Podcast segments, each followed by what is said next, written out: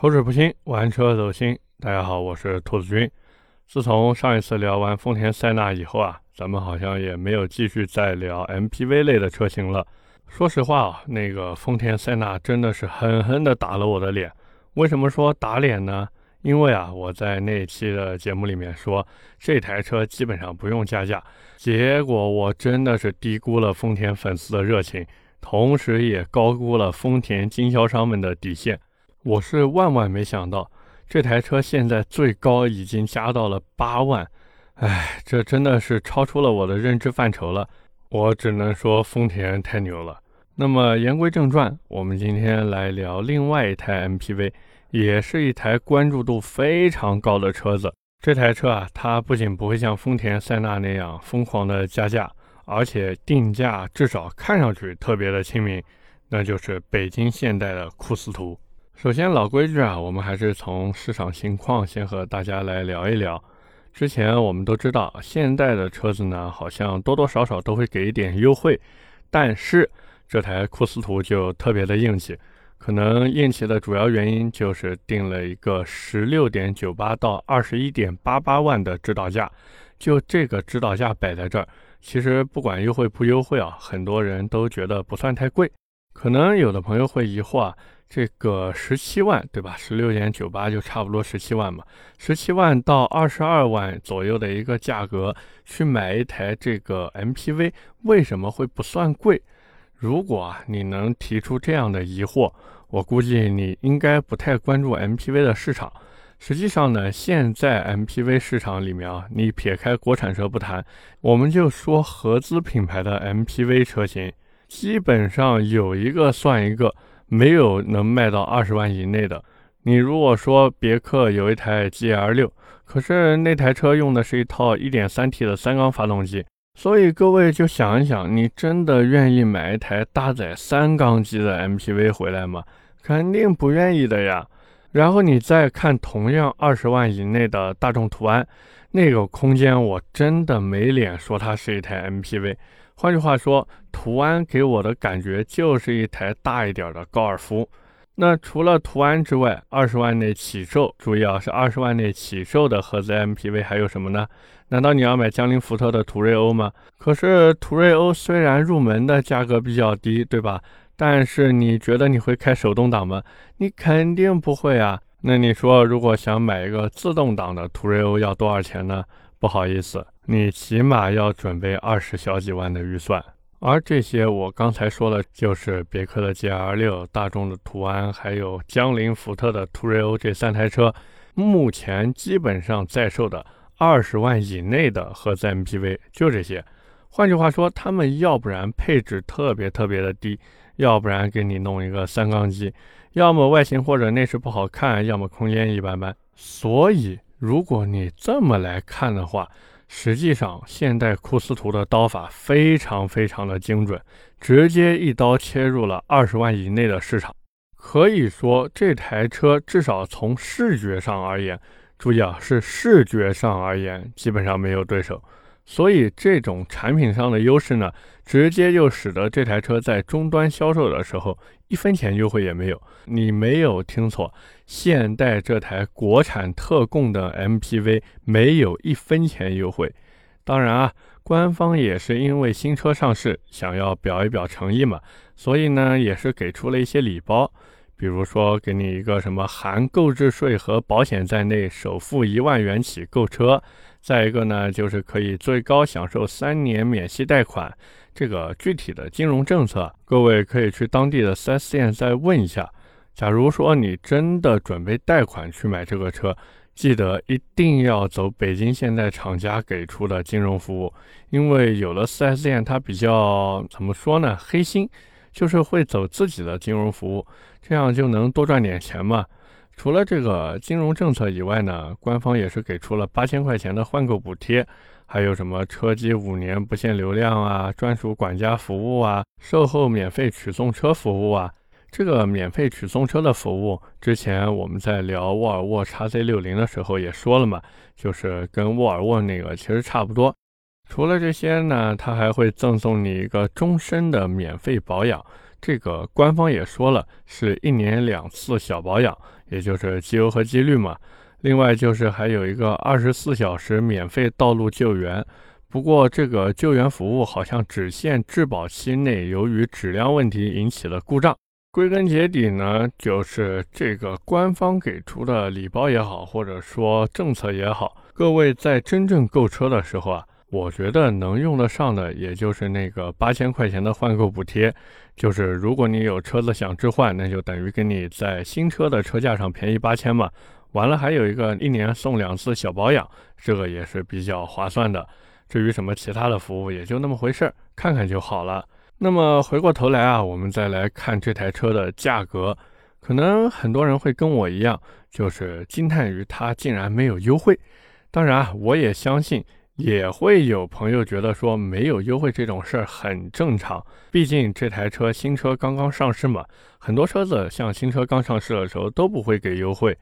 那么我再给各位说一个消息，就是现在这台车，如果你想买的话，基本上要做好等车两到三个月的准备。你如果想要现车，那不好意思，前面还有一大堆人等着呢。这个消息是不是很惊讶啊？之前好像只听说过买 BBA 或者雷克萨斯、丰田这类车要等两三个月，现在买个现代竟然也要等那么久，而且还是一台国产的现代。所以啊，这也是我们今天要聊的第二个问题，或者说第二个话题，那就是这台车真的值得我们去等两三个月吗？首先啊，我们先来说库斯图这台车产品本身。在聊这台车之前呢，有一个前置条件，各位要明确，库斯图这台车实际上是一台特供车。这台车它最大的亮点就在两个地方，一个呢是它高配车型搭载的 2.0T 动力系统，另一个呢就是它的中控大屏。我在网上看到有很多水军都在刷，说什么库斯图就是嘉华的换壳车，因为动力系统都一样。那我就想问问他们啊，怎么样才能拿到这种钱呢？我也想挣一下。这个说实话啊，库斯图这台车的底盘，很多人都说是途胜的拉皮产品嘛，但是我怎么看怎么觉得像伊兰特拉皮，也不知道是我的错觉呢，还是真的有这回事儿。这个反正我持一个保留意见。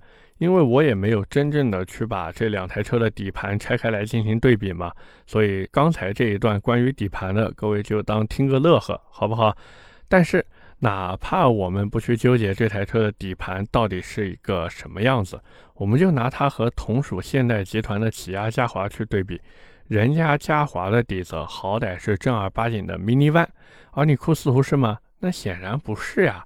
人家不管是起亚嘉华，还是有些人说底子差不多的现代途胜，不管这两台车当中的哪一台，他们的后轮悬挂都是独立悬挂。可是你看库斯图呢，它的后轮给你配了一套扭力梁非独立悬挂，也就是我们常说的板悬嘛。换句话说呢，光是在底盘配置上就可以看得出来。现代库斯图的成本或者说车型定位，并没有大家想象中的那么高。既然成本或者说定位没有想象中的那么高，但是库斯图又想把自己的品质这个我们说排放给它立起来，那怎么办呢？很简单，装潢嘛，对不对？像各位在刷一些短视频平台啊，或者说像某红书这种平台一样。你看那个上面那些俊男靓女，想要把自己卖一个好价格的话，他们就会使劲的去化妆，甚至去整容，然后呢再 po 一些反正别人也不知道是真是假的生活，还有亲妈都不认识的精修照片。至于自己是不是真的有钱不重要，但是塑造出来的形象或者说人设啊，都是那种让人看起来觉得哎呀很有品质的那种。那我们回头来看库斯图。它的玩法其实也是这样，就是这台车它本质上就是一个普普通通的底子嘛，但是为了让你能觉得说，哎呀，这车还不错，最起码能让你在看这台车的时候感觉还不错，于是呢，他就卖力的去给你做装修，所以这也是为什么你能看到他给你配了 2.0T 的发动机，为什么给你全系都配了 8AT 变速箱。为什么二排座椅还给你在电动调节的基础上额外增配了电动腿托和横向移动，包括什么小桌板、遮阳帘、真皮内饰等等，以至于这台车的次顶配和顶配车型都可以说是直接给你干了一个大满配。当然啊，虽然这个车子看上去是个大满配，不过如果你想要双侧的电动滑门，要不然就自己出去加装，要不然呢你就只能买二十一点八八万的顶配车型。除了这个顶配版本以外啊。哪怕是次顶配，都是只有右侧电动滑门，左侧的呢是手动。所以换句话说，库斯图真的就是给了我一种底子不够，配置来凑的感觉。包括我在体验这台车的时候，我总觉得这台车的舒适度和底盘质感，并没有我当初预想的那么好。至少我印象中的 MPV 类车型啊，那个底盘做的都是软趴趴的。反正不会有那么多细碎的路面震动传到车厢里面，但是库斯图不是这样。库斯图给我的感觉就是，哪怕有一点点的颠簸，我的小屁屁啊都能非常清楚的去感受到。这跟我印象中主打舒适的 MPV 车型真的相差的有点远。当然，你说这台车有什么亮点？可能我只能像那些车评人那样嘛，跟你说这台车十六点九八到二十一点八八万的定价比较低。然后内饰做的也不错，大屏车机也不错啊，没办法嘛，这确实就是人家的卖点，对吧？不过有一说一啊，那个车机还蛮好用的，就是因为它是跟百度一起做的系统嘛，像我们用的时候呢，就跟用百度地图一样，喊一声小度小度啊就可以了，确实也蛮方便的。那么如果听到这里啊，还有朋友想买这个车，估计心里面就会产生疑惑了。那我真的要去买，我该选哪个配置呢？因为这台车实际上看上去配置不多，但是挑起来真的难度蛮大的。尤其是对于那些第一次买 MPV 类想作为家用车的客户，真的会容易挑花眼，而且还特别容易纠结。因为他们一方面呢又想要更好的配置，但是呢他们又害怕自己为了配置然后去多花这些钱，到底花的值不值？所以呢，今天我们也是来好好聊一聊这个问题啊。其实，在我看来，这个问题还算蛮简单的。如果你的预算不是特别高，那你就直接去买那个十六点九八万的一点五 T 最低配车型。车子上面缺什么自己想要的东西呢？就直接到外面去做升级。如果你的预算能够到位，那你就去买十九点二八万的二点零 T 最低配。缺了什么电动后备箱之类的，自己外面改一下就好了嘛。当然啊，我也知道有的朋友可能会在想，那高配车型不是有 L 二级自动驾驶吗？那个跑长途的时候肯定很好用啊，对不对？那好，我也想问一下，在听这期节目的各位朋友啊，就是你们在开车的时候，假如你们车子带 L 二级辅助驾驶啊，你一年能用几次这个功能？所以真的千万不要纠结这个 L 二级自动驾驶。你买一台 MPV 的时候，或者说买这台库斯图的时候，你需要在意的就是自己想要哪种动力系统。因为实际上这台车的内饰还有舒适化配置，完全可以自己动手，丰衣足食。所以根本就不要去纠结，你完全可以就是先买一台回来。等用一段时间以后，觉得哎呦这边好像缺点什么，哎呀那边好像缺点什么，然后再根据自己的需求把想要的配置去补上就可以了。可能有朋友听到这里会说，我要是在外面搞车子的话，这个价格也不透明，品质也不放心。哎，那我就想问你一句话，你觉得原厂件就真的有那么好吗？还是说原厂上面的配件它坏了能给你质保？就比如说这个后排座椅上面的小桌板啊，假如真的出问题了，或者说被孩子不小心掰断了，你不还是要自己花钱换个新的吗？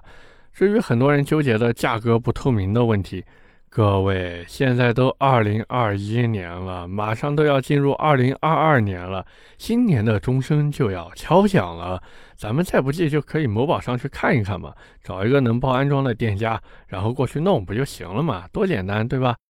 那么聊完该怎么选配置以后呢，我们再来聊一下很多朋友关心的问题，那就是这台车和那些国产 MPV 之间到底应该怎么选？实际上，就库斯图现在的价格区间来看呢，基本上国产的 MPV 各位可以选择的无非就那么几台车：广汽传祺的 M8、荣威的 MX 八，还有上汽大通的 G 二零。可能有人会想了呀，我买这些车基本上都买不到中高配，都是在中低配去看一看。那我就想问你了，你买一台中高配的 MPV 回去，你图什么呢？现在到处都是改 MPV 的地方，只要钱到位，你别说什么真皮内饰了，哪怕给你全车包满 Alcantara 都不是问题。还有什么星空顶？哎呀，我都懒得说。但凡你预算能给足，你不要讲星空顶了，直接给你干个陨石顶上去。所以换句话说呢，一台 MPV 它最核心的用途就是能让你拉满七个人，同时这七个人坐在里面的时候还不会太拘束。再一个呢，就是平时人少的时候可以放下第三排座椅，当成一个大四座的车子来开嘛。这其实是一件很有幸福感的事情。像以前我没孩子的时候啊，我还有一点点不理解，就是为什么很多人他愿意忍受 MPV 这种车型。就是肉到离谱的动力。现在我有孩子之后，我明白了，当自己孩子大一点的时候呢，如果有一台 MPV 啊，他能带着老婆孩子一起出去玩，真的是一件非常幸福的事儿。自己呢就当一个司机，然后出门的时候呢，把老婆和孩子啊先在后排安顿好，自己再到前面把小背包还有杂物什么往副驾驶一扔，老婆呢就可以带着孩子在后面玩嘛。自己的小孩如果身高还不算太高的时候，他甚至能在后面走路，所以这种感觉和这种体验啊，是轿车或者 SUV 给不了的，这也是 MPV 车型存在的意义。所以回过头来看库斯图这台车，它的热销真的一点点都不奇怪，因为在很多人眼里，开一台国产 MPV 是不太有面子的。但是呢，合资 MPV，哎，这个面子上可能就能过得去一些了。而且，假如 MPV 的尺寸太大或者造型比较商务的话，总会有一种在开公司车子的感觉。而像库斯图这种车呢，真的是很好的契合了这部分人的需求。一方面，你看它是合资品牌的产品；另一方面呢，你看它整体的车辆尺寸，还有它的造型设计，其实也不是特别的商务。最关键的就是它的价格真的不算高，哪怕你买到次顶配的车型，也就是二十点三八万的那个版本，基本上落地的价格就是在二十三万不到，并且整台车的内饰啊，还有配置啊，真的非常非常够用了。当然啊，如果你真的想买这台车的话，我觉得有两个地方是需要注意的。第一个呢，就是这台车的方向盘。它只能高低调节，它不能前后调节。第二个呢，就是这台车的空间，各位买之前一定一定一定要去 4S 店试一试，把前排调到自己最舒服的位置，然后看第二排和第三排的空间够不够。假如说空间你不太满意的话，那就千万不要为了凑合然后去买，直接去看国产 MPV 就可以了。那么最后呢，也是老规矩啊，来聊一聊这台车有什么可以改装的地方。或者说，如果我买了库斯图，我会去怎么改，好不好？首先呢，我肯定是会换一套圈胎的嘛，因为原厂哪怕到了高配车型，它二二五、五十五、十八的圈胎确实有一点点小。要知道这台车的宽度已经达到一千八百五十毫米了，所以这个轮胎的宽度呢，显然是不太够用的。按照我自己的思路来换的话呢。可能我会选择一套二四五四零二十的圈胎，误差我算过了，没有误差，嘿嘿嘿。而且这个数据的轮胎呢也不会太薄，厚度基本上能达到九十八毫米这个样子。我记得在上一期的节目啊，就是结尾的时候我说过这个轮胎参数的事情，就比如说我现在讲的这个二四五四零二十的轮胎，这个二四五其实指的就是轮胎的宽度嘛。单位就是毫米，意思是这个轮胎它二百四十五毫米宽。这个四零呢就是扁平比，意思就是厚度是轮胎宽度的百分之四十。那二四五乘以一个零点四，那说明这个轮胎它的厚度就是九十八毫米嘛。后面的二十就不用说了吧，代表尺寸嘛，对吧？至于轮胎的品牌和型号啊，我大概率会去选择马牌的 CPC 六。这个型号的轮胎呢，它主打的就是静音和舒适。因为库斯图是个 MPV 嘛，所以静音舒适很重要。像 CPC 六这个轮胎，它里面我记得没错，好像是带静音棉的。不过价格是真的有点顶。我在某虎上面看了一下，像二四五四零二十这个数据的马牌 CPC 六，基本上要在一千八百一十九块钱一条，确实不便宜。但是这个轮胎静音效果真的非常非常强。那么轮胎既然换了，轮毂也不能忘记，对吧？老规矩，二十寸的国产定制锻造安排就可以了。数据呢，根据实车的情况来做。我在现场看了一下这台车，目测下来，注意是目测下来啊，这个改装轮毂的数据，我觉得做二十乘八点五 J，然后 ET 三十八是没有什么问题的。造型的话呢，我可能会参考英国的 Ispiri，I S P I R I。这个应该是念 e s p i r i 吧，这个牌子它有一个型号叫 ISR 十，我估计会仿这个造型来做，因为我觉得这个造型配库斯图还蛮好看的。其次呢，我就是会换一套刹车，因为一台 MPV 它主要的目的还是要带家里面人一起出去玩嘛，所以换一套好一点的刹车，在安全性上也能有一定的保障嘛。像我的话，应该会给前轮选一套 AP 的九五四零卡钳，河头桥码都做定制。然后刹车盘和刹车皮呢，我都会选择 Dixel 的产品，非常非常够用了。同时呢，由于这台车它原厂的后轮刹车盘不是通风盘，所以也要换成通风盘。但是尺寸的话呢，我觉得不用进行加大了，按原厂的数据来买就可以了。接着呢，就是换一套避震。由于原厂的这个避震器啊，它在滤震性方面做的不是那么的好嘛，所以避震肯定是要换的。但是由于现在这台车新车上市，所以大概率不会有什么特别好或者说特别大牌的产品出现，先这么凑合着开吧。后期可以等一等，像天域就是 Ten 嘛，等像这类的厂家，看看他们会不会出相关的产品。就比如说 Ten 天域这个牌子，它现在低端产品都在国内做了，整体的开发进度非常非常的快，而且车型的囊括程度也是非常非常高的。至于什么高流量进气风格之类的，我不考虑了。最后呢，就是我可能会给车身上的镀铬件啊，包括窗框这一些，都贴一个亮黑的改色膜，做一个小小的黑化，整台车呢就弄得简简单单的，我觉得就很好看了。换句话说呢，就是 MPV 车型啊，它真的不要想着去爆改，越简单越素雅的改装，反而更能凸显档次。所以这也是为什么我每次看到像埃尔法那种车子改个什么维多利亚还是蒙娜丽莎那个套件，我就看得特别不舒服。当然也有可能是因为我经济条件没有到那个高度啊，我总觉得车头顶着那么大一块的镀铬件，真的太土气了。而且车头还那么多的灯，说实话，我真的有点接受不了这种风格。那么最后的最后呢，我们来做一个小小的总结。假如说只是单从产品上来看库斯图这台车的话，我觉得它虽然有不太厚道的地方，比如说那个底盘，但是除了这个底盘之外，你看像它的发动机啊、变速箱啊、外形设计啊、内部配置啊，其实都还行。实际上，对于库斯图这台车呢，我并不会那么极端的去推荐大家买或者不买。我觉得啊，还是要根据自己的需求来决定，就是自己一定要想清楚，我是不是真的要买一台 MPV。而且，如果你特别在意安全性和碰撞成绩的话，那就千万不要买 MPV 了。哪怕你花一百多万去买个埃尔法回来，那玩意儿可能最后实际的碰撞成绩还不如三十来万的 CT 六呢。OK，那么关于库斯图呢，我们今天就聊这么多。下面是我们的留言互动环节。上一期的节目里啊，我们聊了本田的2022款雅阁。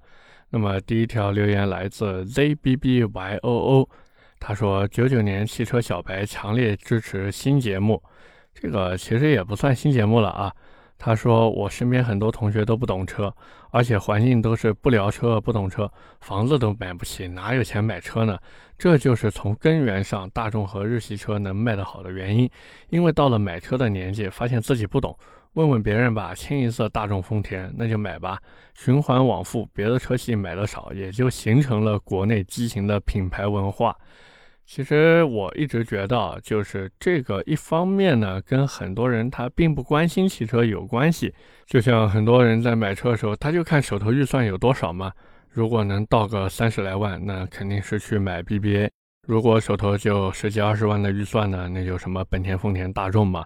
这是一件很正常的事情。包括你像年轻人，如果想买车，那肯定是要家里面小小的帮助一下嘛。那这时候，如果你想买一个小众车或者说性能车的话，那对于老一辈的人，比方说父母啊、爷爷奶奶啊这些，他们肯定是不能接受的。所以怎么说呢，也是感谢你的支持吧，记得常来听好吗？那么第二条留言来自嘴强车手阿吴，他说建议不要加名词解释板块，占用兔子时间，做了意义也不大。后来的听友也有不少伸手党。不会翻以前节目，还是会在底下再问一次。每次在节目里说出改装意见以后，听友直接自己查一查就好了。配件的名字和参数都说这么清楚了，自己动动手指不过分。这个主要是我上一期节目里面有朋友给我提出嘛，说能不能做一个名词解释。其实我倒无所谓占用不占用时间啊，这个东西其实也花费不了太多的时间嘛，所以先这样吧，好吗？就是名词解释的板块呢，以后再说吧，先暂时不加了。另外呢，也是感谢你的支持。最后一条留言呢，其实算两条留言吧，一条是听友二四八三个四二五六，还有另一条呢是虚自己人，他们都想让我聊一下别克的君威，一个是想聊别克的君威 GS，还有一个就是想听君威。其实这台车我一直在筹划当中啊，就是找一个时间好好的聊一聊。那么我们暂定好不好？暂定下周的某一期节目，我们好好的聊一聊别克的君威。在这里呢，也是先小小的挖一个坑，好吗？那么在最后的最后啊，也是跟大家聊一点怎么说感性一点的东西吧。就是我这个喜马拉雅专辑啊，各位也看得到，它有一个评价，然后我就是看到里面最新的一条评价呢。他说：“我把黑特斯拉当做个性，其实背后的原因是什么？呵呵，第一个，我不是黑特斯拉，是特斯拉自己做的事儿找骂。人家女车主维权把人家架出场馆，人家车主在网上说两句特斯拉的坏话，直接被起诉倒赔要五百万。哎，我就想问一下了，这个我怎么就是黑特斯拉的呢？那特斯拉自己别做这些事儿呀，对吧？而且再一个，我就很好奇啊，我骂特斯拉跟你有什么关系呢？”那特斯拉又不是你家的，特斯拉是人家马斯克的，人马斯克都没来找我，你在这急什么？真的是，哎呀，我真的搞不懂这种人。完了，最关键的是他还给我这个专辑评价打了一个半颗星。哎，我这个专辑是哪儿做的有问题了？你跟我说嘛，就因为我骂两句特斯拉，你就给我打半颗星？哎，说实话，兄弟，你这波操作真的震惊到我了，你知道吗？好了，不管怎么说，就这样吧，我也不会去删人家评价之类的。我们今天节目呢，就先聊这么多。也是感谢各位的收听和陪伴，能听到这里的朋友呢，估计也都听见我刚才发的那几句牢骚了。如果说我那几句牢骚对你的情绪产生了不好的影响，我先在这里跟你们道个歉，真的不好意思。那么我们的节目呢，会在每周二和每周四的凌晨更新，点赞、评论、转发是对我最大的支持。我们下期的节目接着聊，拜拜。